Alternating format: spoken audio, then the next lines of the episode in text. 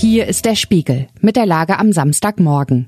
Heute geht es um den Nutzen der Leoparden für die Ukraine. Wir widmen uns der Frage, warum das Bundesverteidigungsministerium vergessen hat, Rüstungsgüter nachzubestellen. Außerdem blicken wir auf Olaf Scholz Reise nach Lateinamerika. Spiegelredakteur Mathieu von Rohr hat diese Lage geschrieben. Am Mikrofon ist Ivi Strüving. Kampf mit historischem Kriegsgerät. Mein Kollege Christoph Reuter war in den vergangenen Tagen im Osten der Ukraine unterwegs, genauer an der umkämpften Front in Bachmut. Dort sah er fast nirgendwo die modernen westlichen Waffen, von denen die Ukraine schon einige bekommen hat. Stattdessen erlebte Christoph eine Schlacht, die eher an den Ersten Weltkrieg erinnert als an das 21. Jahrhundert. Sie wird unerbittlich geführt und hat einen enormen Verlust an Menschenleben und Kriegsmaterial zur Folge. Teilweise wird diese Schlacht auch mit Waffen geschlagen, die aus ganz anderen Zeiten stammen. So sah Christoph eine Kanone aus der Endzeit des Zweiten Weltkriegs. Sie war montiert auf einen Lastwagen aus den 60er Jahren. An der Front rund um Bachmut zeigt sich, wie sehr die Ukraine auf Militärhilfe aus dem Westen angewiesen ist. Zwar hat das ukrainische Militär sein Arsenal modernisiert, doch der Verschleiß in diesem Krieg ist so groß, dass die Ukrainer sich zum Teil mit uraltem Gerät gegen die russischen Angreifer wehren müssen. Die Leopardpanzer aus Deutschland sind in dieser Lage in der Ukraine höchst willkommen. Leere Lager bei der Bundeswehr.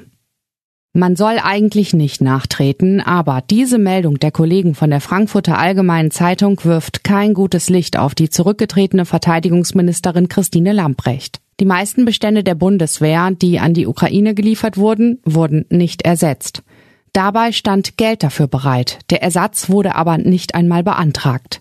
Mit der militärischen Unterstützung für die Ukraine wurden die wenigen funktionierenden Teile der Bundeswehr stark geschwächt. Es wurde für mehr als eine Milliarde Euro geliefert, aber das Verteidigungsministerium bestellte für nur rund 50 Millionen Euro nach. Der neue Verteidigungsminister Boris Pistorius hat eine große Aufgabe vor sich, die marode Truppe wieder instand zu setzen. Er sagt schon jetzt, die 100 Milliarden Euro aus den Sondervermögen werden nicht reichen, um aus der Bundeswehr wieder eine funktionierende Armee zu machen. Olaf Scholz in Lateinamerika.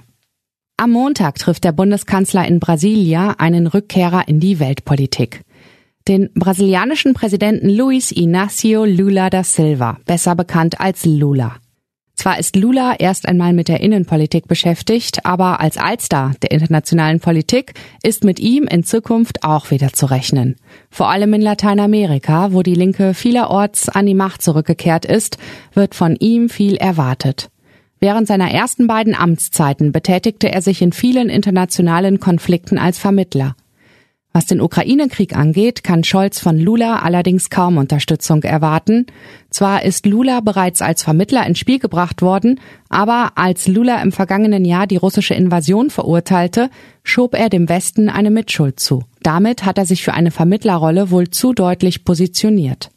Scholz beginnt am Wochenende eine Lateinamerika-Tour, die ihn zunächst nach Argentinien, danach nach Chile und schließlich nach Brasilien führt was sonst wichtig ist. Wissenschaftler haben Vorschläge erarbeitet, wie sich dem Lehrermangel begegnen lässt. Dazu gehört etwa die Teilzeit zu begrenzen, Personal umzuverteilen und Unterrichtszeit an Gymnasien zu streichen. Lehrerverbände reagieren empört.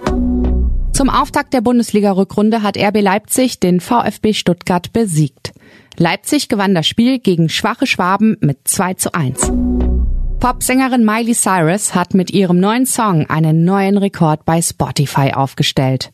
Mehr als 96 Millionen Mal wurde das Lied Flowers in einer Woche gestreamt. Soweit die Lage am Samstag. Alle aktuellen Entwicklungen finden Sie auf spiegel.de. Wir melden uns hier wieder mit der Lage am Montagmorgen.